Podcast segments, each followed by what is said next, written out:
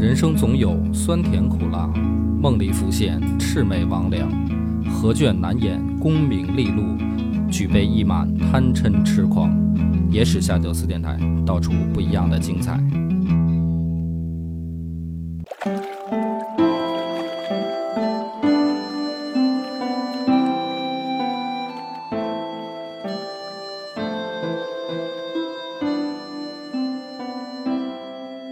大家好，欢迎收听《野史下酒》，我是主播恶把波。我是张小娘，咱们又快过春节了，嗯。啊，没几没两周吧，这一期节目上线，然后到春节可能就是一周一周的时间了。嗯。啊。春节前咱还有几期啊？春节前这期算上应该就两期嘛，啊，就这期大家听完了，还有一期，然后就过春节了。春节呢，大家就休息吧，我们也休息啊，我去老丈人家休息。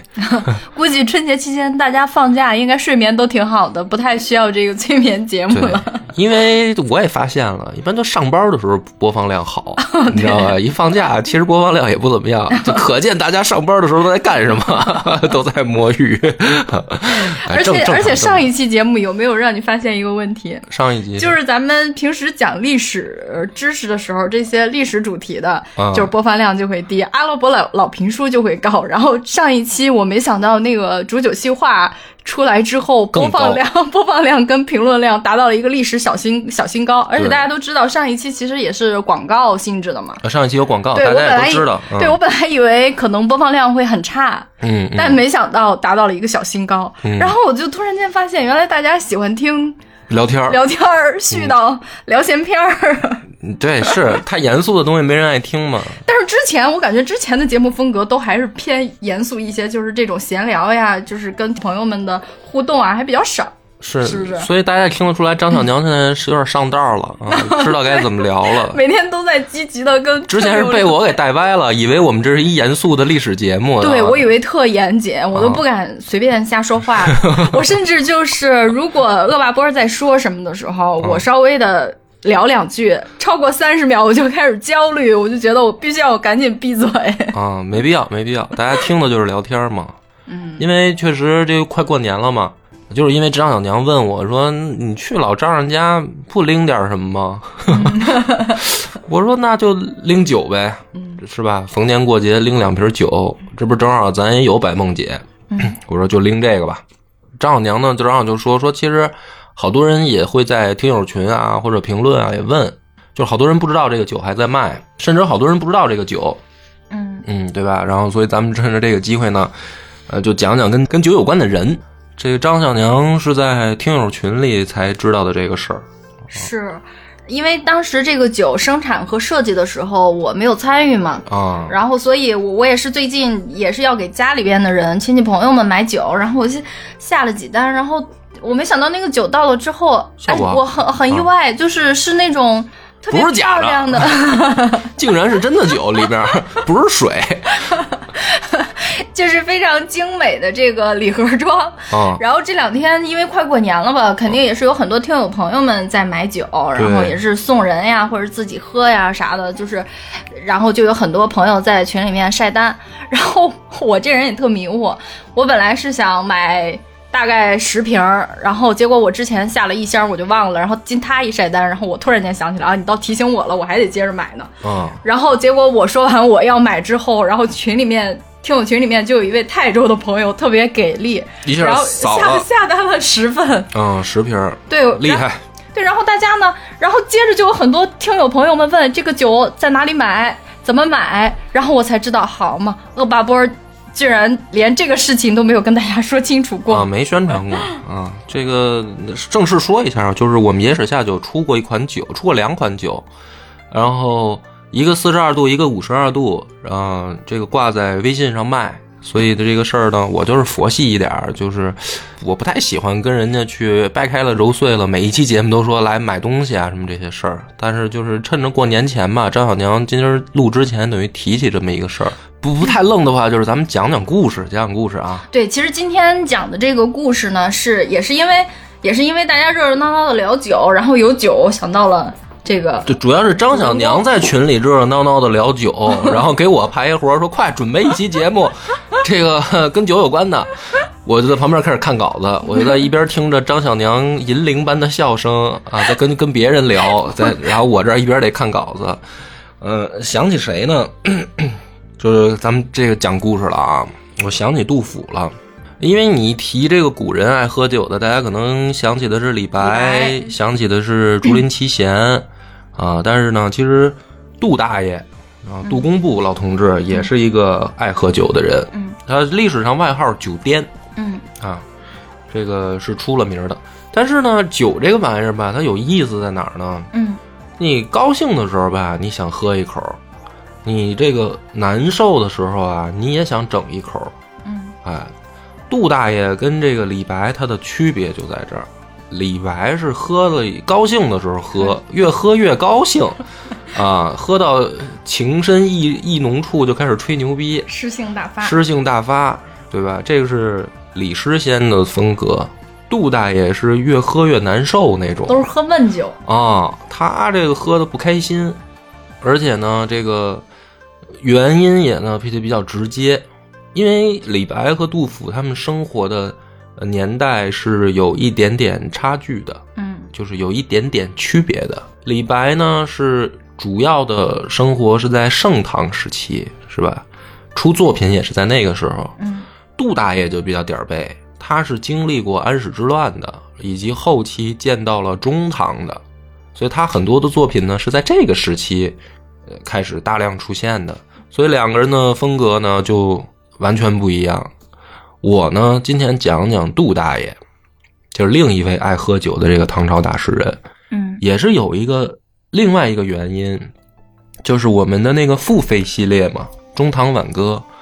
《中唐挽歌》呢，它是从这个安史之乱之后开始讲的，嗯，到现在为止，应该啊不出意意外的话，嗯也就是在有不到三集，可我要是后面讲的快的话，可能两集就结束了。讲哎，我这儿可以插一句吗？就是看你插的多不多，它就还有多少集完成 啊！你插吧，快插插插进来。就是杜甫那个《中唐挽歌》之后，下一下一个专付费专辑讲啥呀？就已经好多人都在问了。对，就我就是专门张小娘，就是专门听倾听听友心声，搭建听友跟恶霸波之间桥梁的那个纽带。对我这个人的计划呢，大家完全是摸不着脉的。对，然后他经常传递给我错误信息，他跟我说下一期要讲什么讲什么，然后我就去听友群里面说下一期讲什么讲什么，然后他就突然间换了。然后下一期完全不是这个，对所以有没有人质疑咱俩到底是不是两口子？得到的全是虚假信息啊！这你猜吧，中唐挽歌完了以后我要讲什么？我估计你你大大唐完了，你知道是哪个朝代吗？宋啊，啊，那我估计你肯定也猜不对，因为大唐完了是五代十国，按照正常讲的话，你应该猜的是这个我说完朱良才啊，你信不信？我不是后面找补，我说完宋，我这个话音还没落的时候，我就想了，哎，五代十国。啊、但是我被那个儿歌洗脑太久了，嗯唐宋元明清。对，但是所以呢，这样的话，我你就能推测到中唐挽歌讲完了，按照时间顺序，啊、应该是五代十国嘛。但是我那你买那一箱《金瓶梅》是啥意思呢？对，因为我打算下一个系列讲《金瓶梅》，哎，意不意外，惊不惊喜？你怎么能暴露我买了一箱《金瓶梅》呢？这种事对不起，你觉得不合适，你可以剪掉。不是是这个，的确是我下一步计划。我我感觉这一个付费就是这一个专辑，你要讲好久啊！你有考虑过更提高这个更新速速度吗？你要这么一说，我还真是完全没想过。没想过说一周加更一期，没有没有，我觉得顺顺其自然吧你。这样慢悠悠的更新速度，特让人觉得上一期听完，下一期再来要等好久好久。下一期再来就忘了上一集讲什么了，对对对然后你就得再听一遍上一集嘛。不是这个正经说，下下一个专辑我们打算讲《金瓶梅》啊，题目标签我都想好了，就叫《金瓶序话》，嗯，太棒了！我一想这个比听五代十国带劲多了。啊 付费专辑我们接下来要讲《金瓶梅》，但是呢，书归正传，咱这叫预告。书归正传是，正是因为中唐挽歌快讲完了，所以今天呢，也是请出杜大爷来，嗯，再来撑一个场子。因为听过我们中堂挽歌这个这个系列的呢，你可以发现，基本上是在讲的是历史大事件和这个历史的主线脉络。嗯但是很多时候，大唐嘛，他他的这个诗人特别活跃的一个朝代，好多人会去讲诗人。呃，中唐挽歌系列里面几几乎没有讲诗歌。你讲唐朝不讲诗歌这个事儿就有点不对嘛，是不是？所以呢，今天请出杜大爷来，从侧面的呢给大家描述一下这个安史之乱嘛。你真的读懂了杜大爷的诗，哎，你在听中唐挽歌的时候呢，会多一层感觉，就是你知道那个年代它发生的这些史书上台面上的大事儿，代表不了那个年代老百姓的真实生活，就是它是等于朝堂庙堂上干到的视角，但是老百姓的视角呢，是另外一番局面的。就是说，我们可以从杜甫的诗里面看到当时的社会环境。看到真实一点的中唐啊。那么这个呢，也是我其实我我是没事儿啊，我就会读这个三吏三别。嗯尤其是我那那一段写那个武侠的时候，它里面有其中有一个桥段，有一个情节，就是主人公他跑到这个一个小村庄，然后就发现这个村庄没人了。嗯我当时在写作的时候，我就在想，就是说，怎么描写这个场景，才能契合那个故事发生的时代？就是你要怎么去编这个故事嘛？就是这个这个侠客他到了一个村庄，他看到什么，他听到什么，嗯才能一下让人反映出来他的时代背景。我就在想，当时写作的时候在想这个问题，然后我就开始反反复复的去读三吏三别，就是读杜大爷的诗。然后呢，就产生了又是一个跨越时空的这个我我去遥想杜大爷的场景。就我发现，老头儿真的太牛逼了。就是我怎么去写我的小说，想去写那个场景，写完以后我就删掉，写完以后我就删掉，因为我发现我写的比杜甫差远了。当然这么说好像听起来挺不要脸的，你当我当然是有点不要脸。对，当然是比杜甫差远了。但是就是你能明白那个感受吗？因为因为三吏三别吧，他没有选进全部选进语文课本，嗯就是上学的时候读语文书的时候也没有完全看过三吏三别。嗯然后直到那个时候去写那一段场景的时候，我才去仔细的看三吏三别。然后也如果要是只是草草一读，可能也就完了。但正是因为我也想写那个东西，就我也想写杜甫写的那个场景，我才发现我真的是比杜大爷差十万八千里。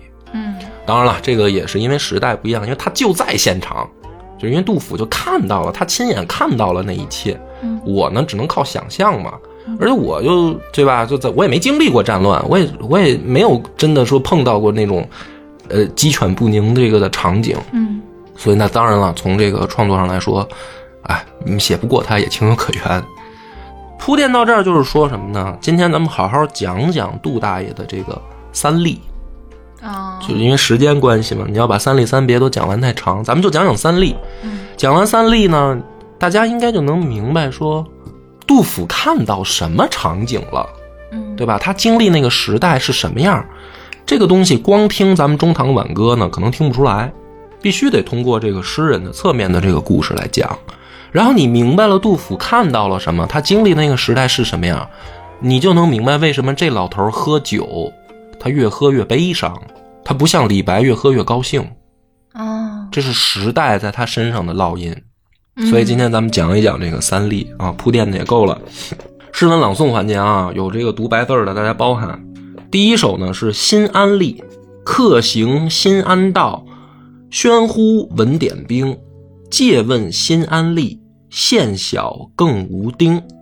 府贴昨夜下，次选终南行。终南决短小，何以守王城？肥男有母颂，瘦男独聆听。白水暮东流，青山犹哭声。莫自使眼哭，收辱泪纵横。眼哭即见骨，天地终无情。我军取相州，日夕望其平。起义贼难料，归军兴散营。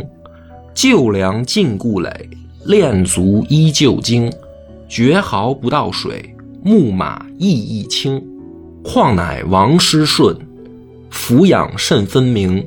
送行勿弃血，仆业如父兄。我念的不好啊，情感也不是很充沛啊，只是先带大家先体会一下这首诗。咱们下面呢就开始解释。解释呢，咱们要先了解一个背景。这个诗呢，是杜甫啊，他从洛阳要去华州上任的时候，途经了三个地儿，一个是这个新安，一个是石壕，一个是潼关。嗯三吏写的就是这三个地方的小吏，就是官吏，官吏嘛，吏是那个最最小的那个公务员，嗯小都算不上公务员吧，就是官给官府办事儿的小吏，哎，所以叫三吏。那么他呢，首先啊，诗人是因为犯事儿了，被贬。被贬，从洛阳去华州，但是这个时候正赶上一个历史大事件，就是安史之乱的叛乱经历到什么程度呢？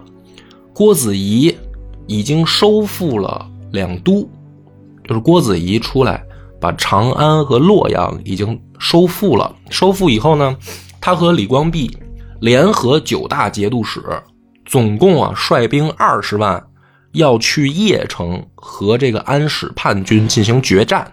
在这个，这就是咱们中唐挽歌讲到的那个时间段的故事。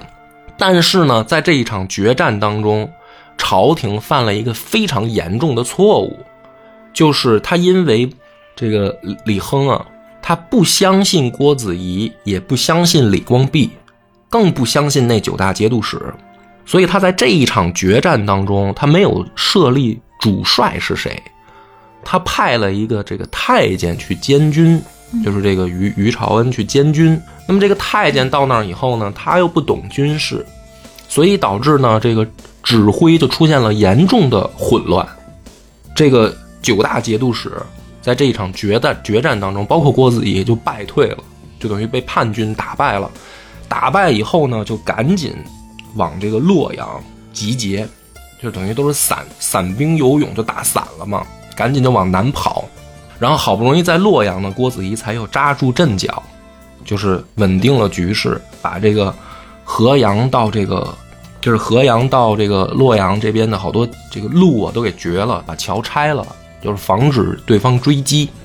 那么杜甫这个时候呢，就发生在这个时间点，就是等于政府的这个郭子仪的平叛的这九大节度使刚刚战败，他们是从前线溃退下来的，回到洛阳重新集结。这个时候，杜甫看到的这个情况，以及他从洛阳出发，然后沿路往这个西北华州去，他就是这沿路看到当时唐朝实际的情况。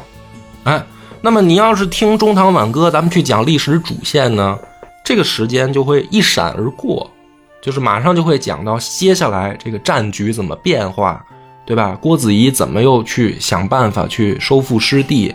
安史叛军那边又出现了什么变动？因为他们又往洛阳打，差点把洛阳占起来。就是你去听历史的话，整个主线就往下推进了。好在有杜大爷这样的诗人，嗯就让时间凝固在这一点，我们看一看当时到底发生了什么。还是从这首诗开始：客行新安道，喧呼闻点兵。客指的是杜大爷自己，他是客，他把自己称呼为客，说我呢走到了就是现在河南省新安县，我走到这儿了，突然就听到街上喧哗起来了，大家吵吵嚷嚷的，说是点兵，其实是抓壮丁，就是前线败退了，然后他们要拆桥，他们要挖战壕，需要大量的人力，所以实际上是在抓壮丁。于是呢，杜大爷就上前问这个新安吏，就正在抓壮丁的这个官吏，说：“这么小的县还有丁可抓吗？”所以就问说：“县小更无丁吗？”那么这个时候呢，其实大家不了解唐朝背景的话呢，就会就会糊弄过去啊，你就不明白这句话问的是什么意思。但其实杜甫这个时候问了一个这个新安吏很尖锐的问题。呃，唐玄宗开始的时候，男子十八岁为中男，二十二岁可称为丁。就是年满二十二岁才叫丁，啊，十八岁就叫中男，男子的男。嗯那么唐朝的规定，就是唐朝政府规定，中男不服兵役。什么人服呢？就是年满二十二岁的成年男子要服役。嗯那么你十八岁，就是不满二十二岁，十八岁的孩子不用去上前线打仗，这是国家的律法。那么杜大爷上前问这个新安利的问题就很尖锐，说你在新安县这么小的县抓壮丁，你还抓得着吗？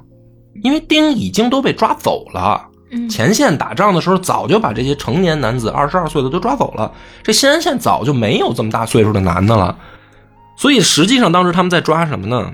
实际上，杜甫看到街面上抓的这些人，一看就看出来了，都是未成年人，对吧？所以他去问这个新安吏：这么小的县，您还抓得着壮丁吗？因为你现在抓的都是未成年人，你违反了国家律法国家律法是对不到二十二岁的不应该上战场。哦，那么这个对话诗到下面，府贴昨夜下，次选终南行，这是新安吏给杜甫的回答。你不用跟我讲国家律法，我凭的是什么呢？我凭的是昨天晚上下的公文。昨天晚上下的公文的内容就是抓中男，年满十八岁就可抓，嗯，就是可以让他们组织起来，让他们去前线。嗯我没有违反国家律法，这是昨夜的辅文。那么下面杜甫就又问了一个问题：中南决短小，何以守王城？王城指的就是洛阳嗯啊。说你抓这些十八岁的孩子，他们的这个身体发育还未成年，他们能去前线打仗吗？他们能防守洛阳吗？对吧？你叛军要打到洛阳来，你让这些人去防守，这些孩子能守住吗？那这个问题就更尖锐了，就是你有没有想过，你们干的这件事儿是没用的，白白送死。是让这些孩子去送死，他们又不是军人，他们也没有受过这个军事训练，啊，然后年纪又这么小，可能拿兵器都费劲。对啊，你让他们去前线打仗，这不是把他们去送死吗？这个问题就更尖锐了。那么 诗写到这儿，下一面这个新安吏就没有回答了，因为下面两句是什么呢？肥男有母送，瘦男独聆听。那么这个问答到这儿就突然结束了。嗯那么这是你想象为什么突然结束了？有两种可能，一种可能是这个新安利啊，他被杜甫问住了，对吧？杜甫说的有道理，你这是抓人家去当炮灰送死啊！你干的这事儿缺不缺德呀、嗯那可能这个新安利，哎呦，你这么一说，我哑口无言，对吧？这是一种。第二种没有下文回答是什么呢？你他妈懂个屁！我不跟你说了，跟你废话我懒得跟你废话，我这是执行公务，我这忙着呢，你你在这气鸡鸡一嘴鸭一嘴的，我没工夫跟你讲了，所以他不理杜甫了。我觉得就是点儿。你觉得第二种是吧？嗯。所以于是有下面两句，因为杜甫的目光就转移了，他从这个新安利的身上就转移到这些被抓的孩子身上了，他去看，看到了什么呢？叫肥男有母送，瘦男独聆听。这是什么意思？什么叫肥男有母送啊？仔细你一读，你就品出味道来了，要不然就糊噜过去了。为什么有母送？就这些孩子啊，这边十八岁的孩子，有的长得还挺壮实，肥嘛，就胖胖的，嗯是因为有妈妈照顾。那为什么是妈妈照顾呢？为什么不是爸爸来送行呢？爸爸早就因为爸爸早就被抓走了呀。嗯，对，就是他就嗯男的都就到这岁数了嘛，就抓中男嘛，十八岁的孩子都要抓，就说明成年男子早就被抓走了，所以是由母送，嗯这是还有妈妈来送，所以他们长得还稍微壮实一点。但是更可怕的叫瘦男，这些孩子没有妈妈照顾，爸爸妈妈都没有来送，说明什么？可能都出事儿了。可能都是孤儿了，孤儿都要上就。爸爸可能已经去前线了，妈妈也不知道去哪儿了，嗯所以这些孩子没人管，他就瘦嘛，对吧？所以这一句你要描写，你就看到，就是说他杜甫眼里看到的这些孩子，嗯 在这儿可能正在进入这个抓壮丁的队伍，嗯然后呢，叫白水暮东流，青山犹哭声。就是水啊，水流啊，在古人的意象里面，有的时候它描述的是时间，就像那个我们去读那个“逝者如斯，不舍昼夜”，啊，嗯，就是《论语》里面写“逝者如斯，不舍昼夜”，就是说水流不止，嗯夜白天黑夜不停息的流，就像时间一样，它是不会停止的，它会不断的流。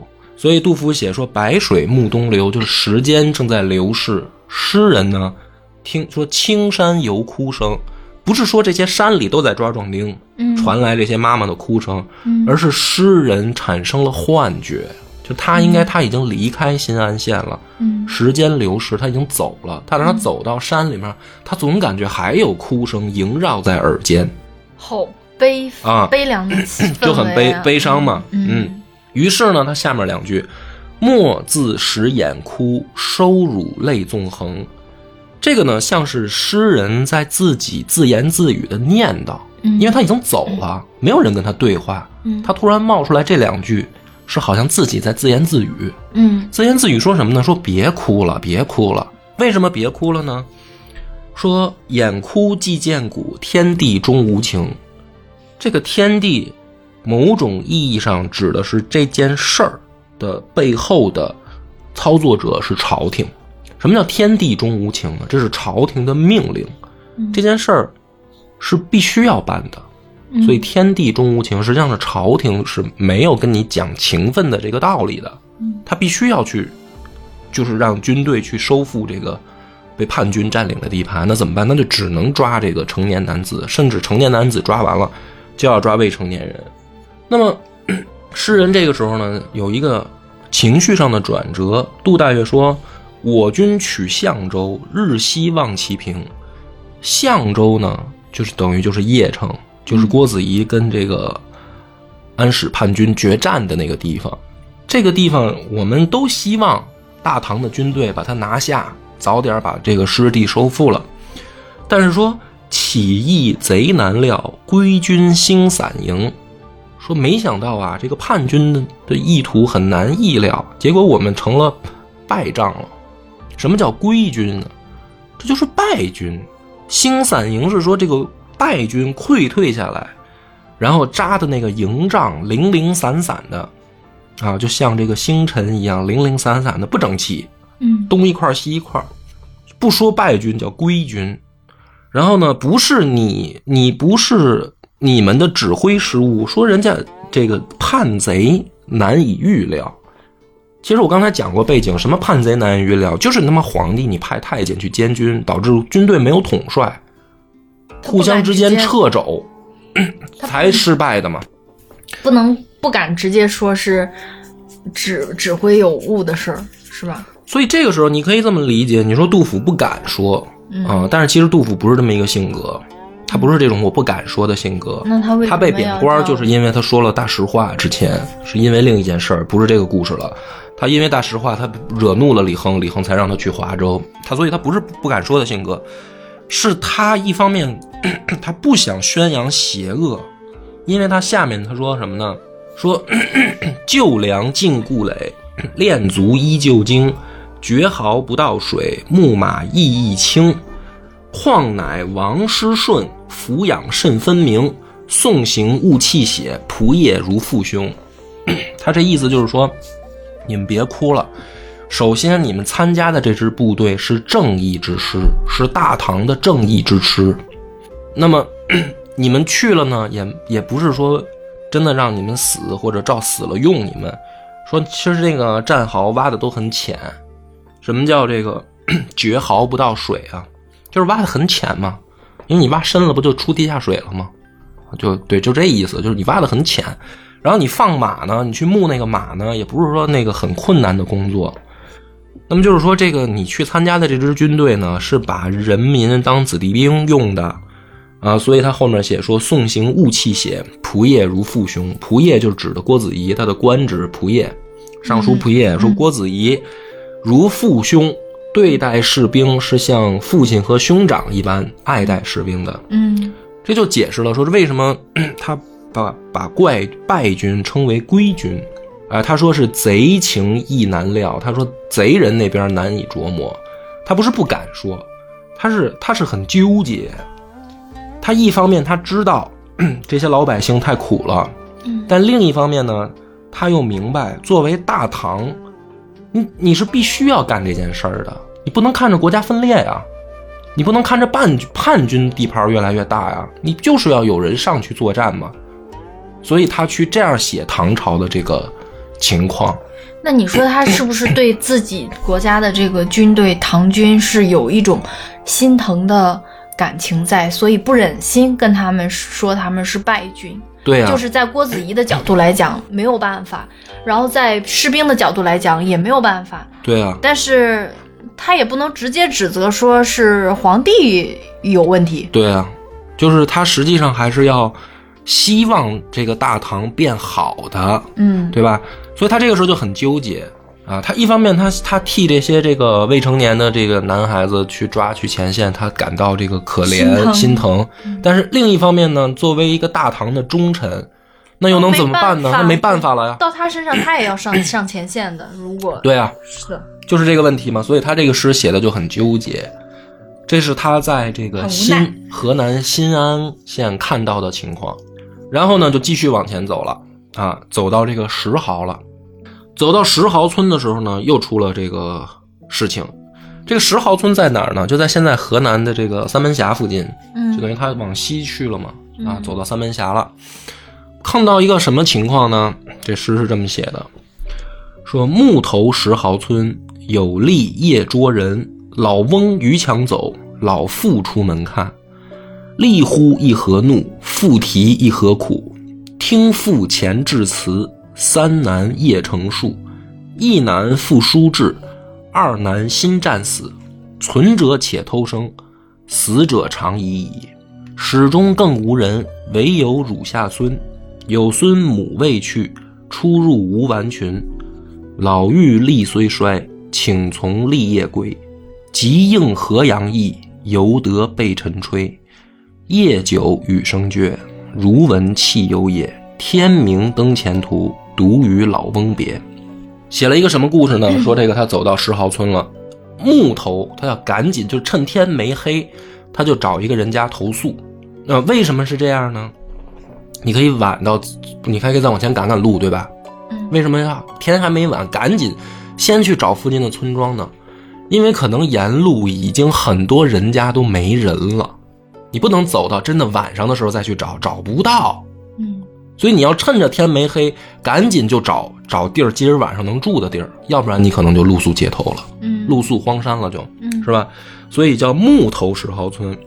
更可怕的是什么呢？睡到晚上有立夜捉人，他已经不用这个抓点兵形容了，他直接在这写捉人了，嗯他不替这个遮羞布不上了。嗯对吧？他就说这是就就是抓人，你不说点兵，你不说征兵，对吧？你就说捉人，而且还是夜里捉。为什么夜里捉呢？因为白天老百姓都藏起来了，对，所以这帮官吏他很坏。你睡觉的时候我抓你，你总跑不了吧？就突然袭击你啊！那你别看这个官吏他搞这么突然袭击啊，这时候杜甫等于就住在这个一个村村民的家里面，嗯他就等于听见这个外面就吵闹起来了。吵闹，他听到什么呢？老翁逾墙走，老妇出门看。这是家里老头儿翻墙就跑了，嗯 说明什么？不是第一次了，嗯，说明老头都抓。说明老头都有可能被抓走嗯啊！这就比在新安县的情况就严重了。而且老头看来是知道，嗯对吧？他就一听外面的声音啊，就发生过，他就翻墙就跑了。他不是说我先看看什么情况，是不是来贼了？不是，他直接就跑。老太太出门，然后说：“立呼一何怒，妇啼一何苦。”这个场景，就是他听到一个人在那儿骂啊，你们家怎么人呢？哪儿去了都？妈就在那儿呼喊。老太太呢就在那儿解释：“哎呦，我们不容易，我们我们难啊什么的，就就叫妇啼一何苦，而且是哭着说。”嗯这叫妇啼一何苦。听父前致辞，三男夜成数。老太太一边哭就一边要解释了，因为肯定是这个官吏他在骂人，他在他在呼喝，他在询问，因为他的任务就是来抓男丁，对吧？老太太就开始解释了，我们家一共三个儿子，都去邺城前线了，已经都已经走了。然后呢，说一男复书至，二男新战死，就是回书信了。我们家里面活着的那个孩子给我们写信了，三个里面两个已经死了。那么这个时候，为什么他要说一男复书至呢？说明这个官吏不信，他要拿出书信说：“您看，证据在此。我们家三个儿子，两个都战死了，还有一个就在前线，这是证据。不然的话，官吏就不信，说不对，你骗人。所以他叫义难复书制。可能这个时候老太太把书信就拿出来了，嗯然后他说：“存者且偷生，死者常已矣。我们也没有办法。”那这个时候他接下来就更恐怖了。他说：“始终更无人，唯有汝下孙。”为什么连在这么一句呢？说明这个官吏还要进屋，就还要我想往屋子里去看看是不是你说的这样，你们家没男人了。他才说始终更无人。老太太就说没人了，真没人了。但是有一个，有一个我孙子还在。那我孙子是什么呢？还在喝奶呢，还在还在妈妈怀里边喝母乳的阶段呢。你要说有人，他是个人，那你说他能被去前线吗？哦，那这个问题就来了，你家有孙子，那他他肯定有，他还喝奶，他得有妈妈呀。所以说说明什么呢？连女人都抓，他肯定得有娘啊。这个时候老太太才有下一句说：“有孙母未去，出入无完裙。”她是有妈妈，衣服都不完整，就连出来见你都做不到。她不像我，我老太太，我还有个裙子，还有个衣服，我能穿着完整的出来见你。我这个儿媳妇儿是现在连衣不蔽体啊，嗯她她她才出不来，说明什么呢？这个人她还是要进去，嗯还要进去，就说我不信你这个儿媳妇儿也可以跟我们走。那这个时候老太太就说：“老妪力虽衰，请从立业归。你看我行不行？你要非得抓个人，因为你的目的就是说你要凑人头嘛，嗯你就完成任务了，对不对？不在乎是谁嘛。那我我老太太跟你去行不行？我去干嘛呢？说我我上不了前线，我给我先给你做饭，我当那个炊事班的那个帮手，嗯我给我在这个军中给你们搞后勤嘛，我老太太给你做饭行不行？讲到这儿的时候，下面一句叫“夜久雨声绝，如闻其幽也”，就是杜甫听着外面就没声儿了，嗯没声儿了，骂人的老太太的声儿都没了，嗯但是呢，听到哭声，就是这后面的这整个一宿一直有人在哭，谁在哭呢？杜甫就没有出去看，不知道。可能是儿媳妇儿，可能是他的幻觉。可可能是儿媳妇儿，对吧？也可能是什么呢？也可能老头儿回来了嘛。老头不是翻墙走了吗？嗯啊，有可能老头回来了嘛。回来一看，老伴儿没了。所以天明灯前途，独与老翁别。因为儿媳妇儿可能不能出来嘛，嗯衣不蔽体嘛，嗯所以天亮了，杜甫准备走了，只有老头儿跟他告别了，就说明老太太已经被抓走了。这个就是他等于他到了这个三门峡的时候看到的情况。哎呀，我突然间想到，嗯。如果不是那个老太太说了那么一番话，主动跟那些官兵走，那些官兵搞不好还要把杜甫抓走呢。那不可能，杜甫是官儿，哦，对他有官印，他有他对哦他身上有证明文件对，他是要去上任的，啊啊，对不起，对不起，他要去我华州上。任的啊。所以，所以这帮人动不了杜甫，但是杜甫呢，就等于这一晚上就是隔墙听到的实际发生在民间的这个事情。悲惨的故事，啊，一个就是破碎的家庭，还要在不停的遭受这个政府的盘剥，就你们家只要有人，就得被国家处理。嗯那就说明什么呢？这个河南的这个地面上的情况更加恶劣了，嗯对吧？那么这个时候呢，杜甫再往前走，然后他就又看到了潼关的情况。潼关的情况是什么呢？潼关吏啊，士卒何草草，筑成潼关道。大城铁不如，小城万余丈。借问潼关吏，修关还备胡。要我下马行，为我指山芋。连云列战歌，飞鸟不能逾。胡来但自守，岂复忧西都？丈人是要处，狭窄容单车。艰难奋长戟，万古用一夫。哀哉桃林战，百万化为鱼。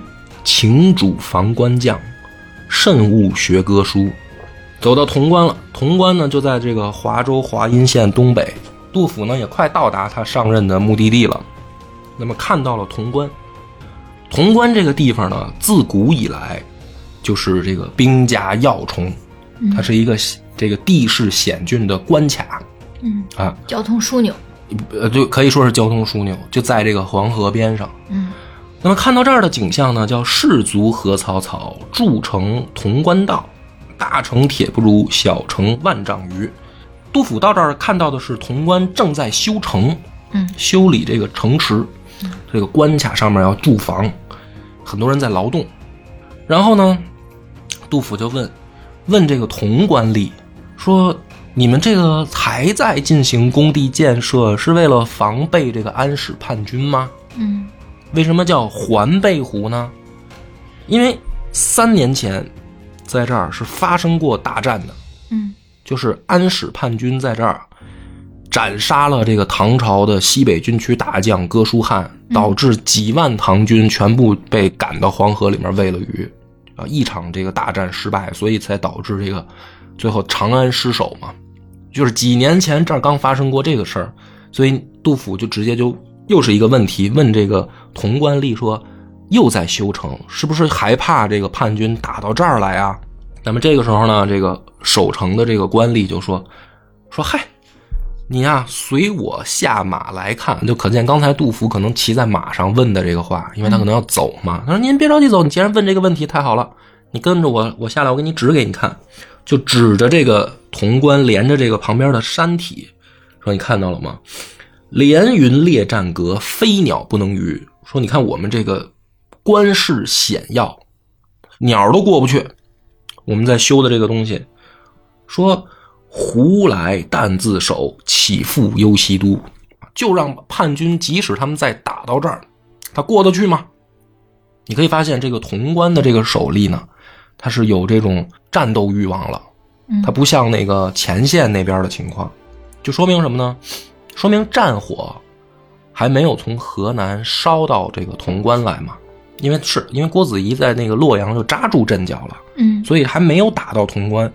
潼关的这边的这个守吏呢，他就还是很信心满满。你看，我们有这个高大的城墙，他过不来啊。他如果来了，如果来了怎么办？他说：“丈人是要处。”丈人就指杜甫嘛，说：“老丈，你往这个险要处看，说狭窄容单车。我们这个城关险要的这个地方，狭窄的地方只有一辆车嘛，就单行线嘛，单行道，只有一辆车能过，两辆车就得堵车。”仅容单车过。说艰难奋长戟，万古用一夫。这个地势，我们这个关卡，是吧？我们哥几个拿着长戟往这儿一挡，自古以来，这就叫一夫当关，万夫莫开的局面，就很牛逼嘛。我们这个防守呢，完全没有问题。然后杜甫说：“哀哉桃林战，百万化为鱼。几年前你们这儿。”上成千上万的士兵刚刚在这儿战死，你怎么现在忘了？然后说：“请主防官将，慎勿学歌书。”就是告诉你们的长官，不要大意，不要觉得就没问题了啊！哥舒翰就是在这儿战死的，对吧？你们不要步了他的后尘。哎，所以这个三例，我我讲到这儿，这三个故事其实就是杜甫。呃，一路西行看到的三个场景，你可以看到清晰的变化。看到一个什么变化呢？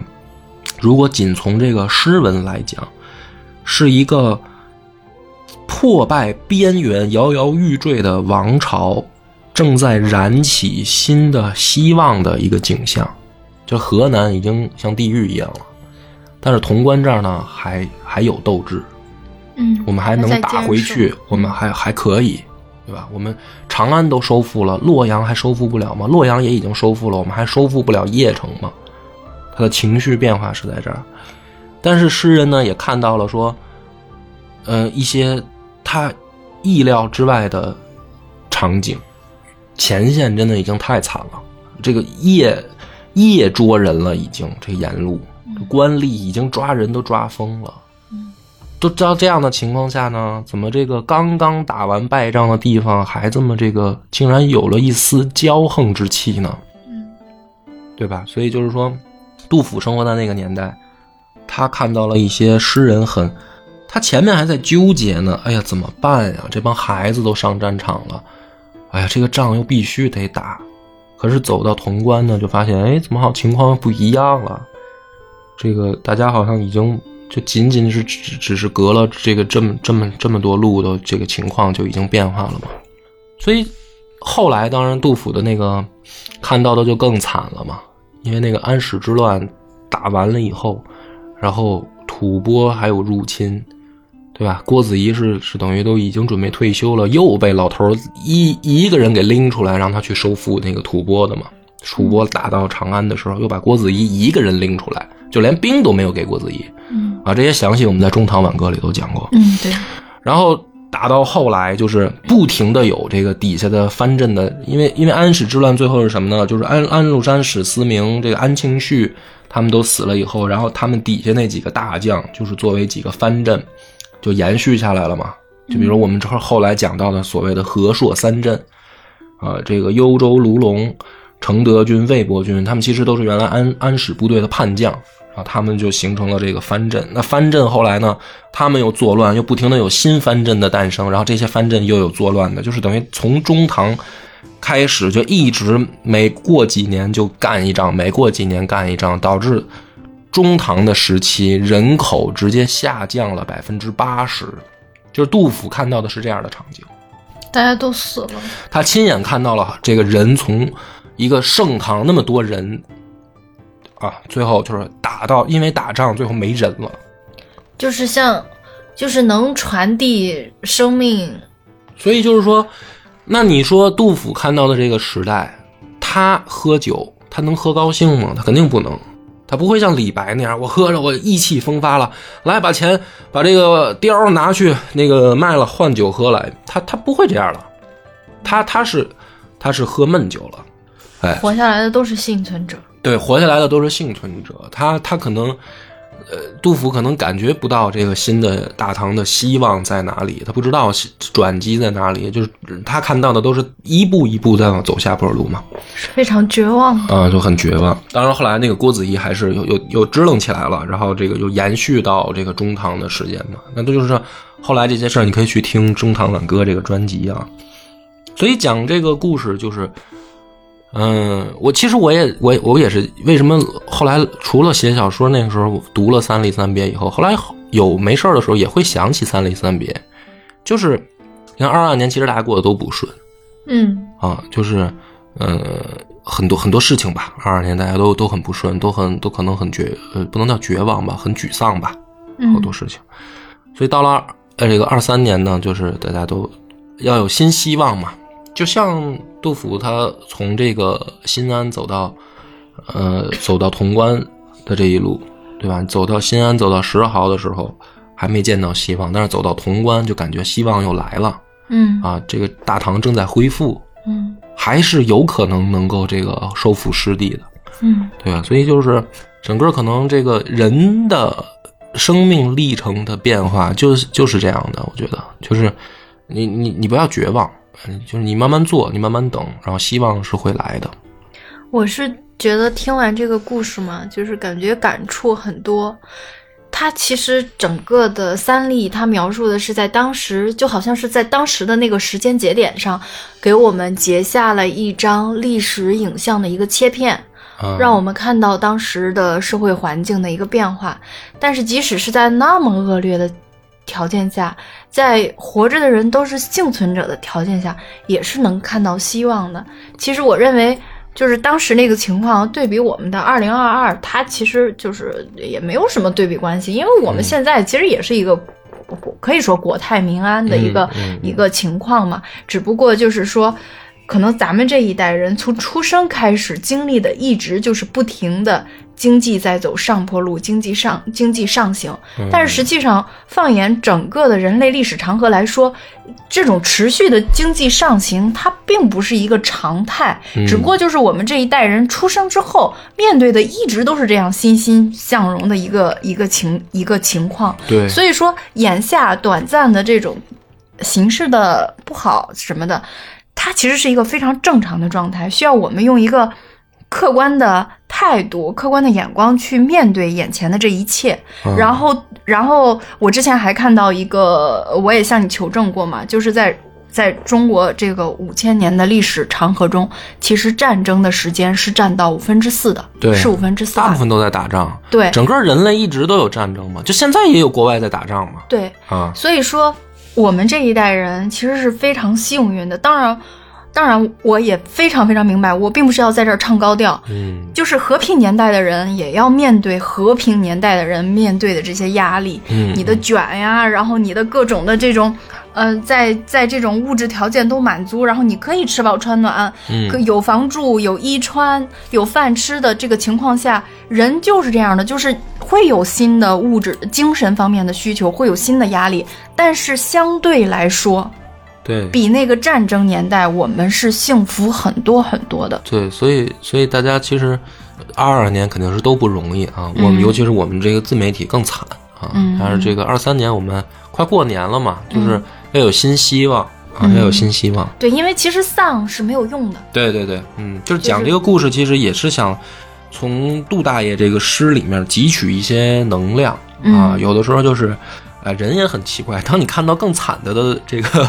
人生经历的时候呢，多多少少心里面还是有一些对对比之下就有嗯安慰，是不是？就有一点安点安慰，对对对，对吧？就这件事儿就特别搞笑，啊你知道？那么那么高才华的杜大爷，我我我他写的是超我十万八千里的，但他生活那么惨，他想喝口酒可都不是喝完了难不难受，他可能都喝不上，对对吧？他可能都喝不上，对他是这个问题对，啊，所以我们这个心情就好一些嘛，吧 就想到一件特别搞笑的事情，最近这不是年底了吗？各个单位都发奖金，对吧？啊，就是当然，毕竟这个发奖金肯定是跟往年相比少非常非常多。嗯然后那天发了奖金，虽然单位要求大家不能交流奖金，但是私底下肯定还会有。然后我有一个同事就特别气愤，义愤填膺的说跟我说：“嗯哎呀，发奖金了，气死了，怎么发的那么少？”我说：“你发了多少？”然后他跟我说：“多少多少多少。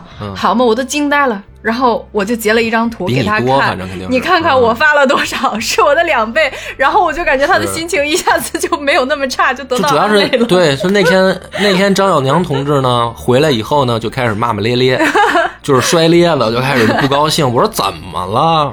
跟我说说这个同事一透露奖金发的比人家少，嗯。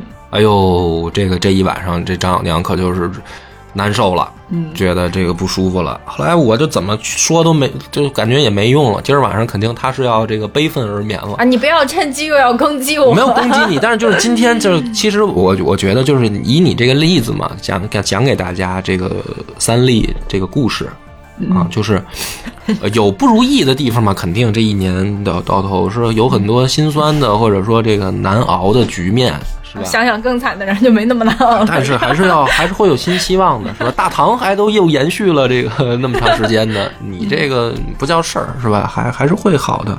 那过年了呢，高高兴兴的过，哎，要调整心态，调整调整自己的这个心态，想想想想更好的事儿，要都没有用的话，就读读古人更惨的事儿 啊，是不是？然后也可以来这个加我们的群，大家一块儿嘛，就是说说自己的这个开心事儿嗯，啊。不不开心也行嘛。我不开心就是如果确实是确实是就怎么都开解不了，就是心情烦闷，哎喝点闷酒也是可以的，麻麻醉自己一下，嗯然后先短暂的不要想那些 烦心的事儿。对，加加加群聊聊天儿啊，要不然的话，可能有的事儿确实，哎，人挺逗的啊。你别说这个，可能就是跟身边的人反而没法聊，没法说，哦，对，是吧？你就得是群里面一堆，其实你不感认识的人，但是感觉大家都是善意和真诚，对，反而大家还能还能表达一点这个心里真实的想法。呃，对对对，真实想法，而且也没有人会真的在群里面那个去。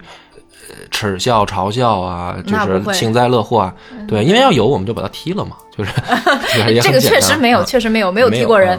嗯就是那个，哎，你你这么说，我又想到一个好玩的点，就是现在大家好像都是这种网上聊天的话就非常社牛，然后面，嗯。然后如果真的见面的话都变成社恐，嗯。然后所以确实是大家在群里面特别有这种抒发的欲望，然后正好也是最近年底了，都不是特别忙了，嗯。就是我也会经常在群里面跟大家互动，然后看到特别搞笑的事情，也会跟恶霸波分享一下群里面谁谁谁说什么了，或者有问题什么的，会直接直接聊到。所以就是那个，也是每期我们都不说啊，就我们强调一下，争取每期的结尾时候都提醒大家，就是怎么，因为还有好有还是有朋友在问怎么加群，就是后来想个办法，就是我们把那个群的二维码呢发在那个那个每一期节目的评论置顶，嗯，每一集节目的评论的置顶。啊，如果你所在的平台没有看到这个评论，就说明你所在的平台，呃，是不是我们主要运营的？去换个平台听吧啊！会有一个山脉平台，我们把它第一条评论放那个入群二维码吧。嗯但是它这个二维码就很很麻烦，就是它只有七天有效期嘛，嗯啊，七天它就是有效期就过了，嗯是吧？嗯是这样吧？啊，是是，就是啊过了七天之后，你再扫这个码就进不了群，就进不了。了，所以呢，那就没办法，就等于我们每一期呢都尽量去把第一条评论放这个二维码，就是放新的。啊，你你那个你要想进群呢，你你当期节目扫了没用，你就去找最近更新的那一个那个节目的评论。对，意思就是说，比如说你今天听的这个节目是十四天前更新的，然后你在这个评论区下面找那个二维码，你肯定是扫不进群的，你就去找在上面最新日期更新的群里面扫那个二维码，呃，那个节目下面扫那个二维码，这样你是一定能进听友群的。嗯，就是可能进听友群的话，大家可能能有跟跟说白了就是交个朋友。对，就是会跟我们有更直接的交流。一般群里大家朋友们发的意见，我们都能看到。嗯，对。嗯，对对，主要反正有，因为现在有张小娘去去盯着群，就好很多。因为我是有的时候不及时，那张小娘一般没事就跟群里聊，反正比比跟我亲。那你不反思反思你自己吗？这不就说 可以是肯定是有问题啊。嗯然后对，还有就是，呃，再说一下咱们那个酒的购买方式吧，就是因为很多朋友还是不知道，嗯，关注微信公众号，公众号的名字叫“柳南故事”。对，然后你找到这个公众号之后，它会有一个呃标志是发消息，然后你点进发消息的这个窗口，右下角有一个野史小店。然后你点一下野史小店，就可以买千杯饮或者是百梦姐。然后咱们这个，我还是重点说一下百梦姐吧，因为我比较喜欢百梦姐，它这个呃包装是非常精美的，就是年底了嘛，然后适合送送人嗯，对，送人什么的是非常拿得出手的。然后百梦姐的品质也是比它的售价比市场上同等的性价比比较高。对要高非常非常多，而且当时它的设计啊，然后就是这个选型啊，也是恶霸波花了非常非常多的心思参与到里面，包括选酒啊、尝酒啊什么的，嗯不会让大家失望，可以尝一尝。对对对，而且我们这一批就剩几百瓶了，对然后卖完之后呢，暂时也不会说出这个酒的系列了，所以就是，呃，还是比较有纪念意义的对。还有一期再祝大家春节快乐吧，这期就不祝了，好，拜拜。拜拜。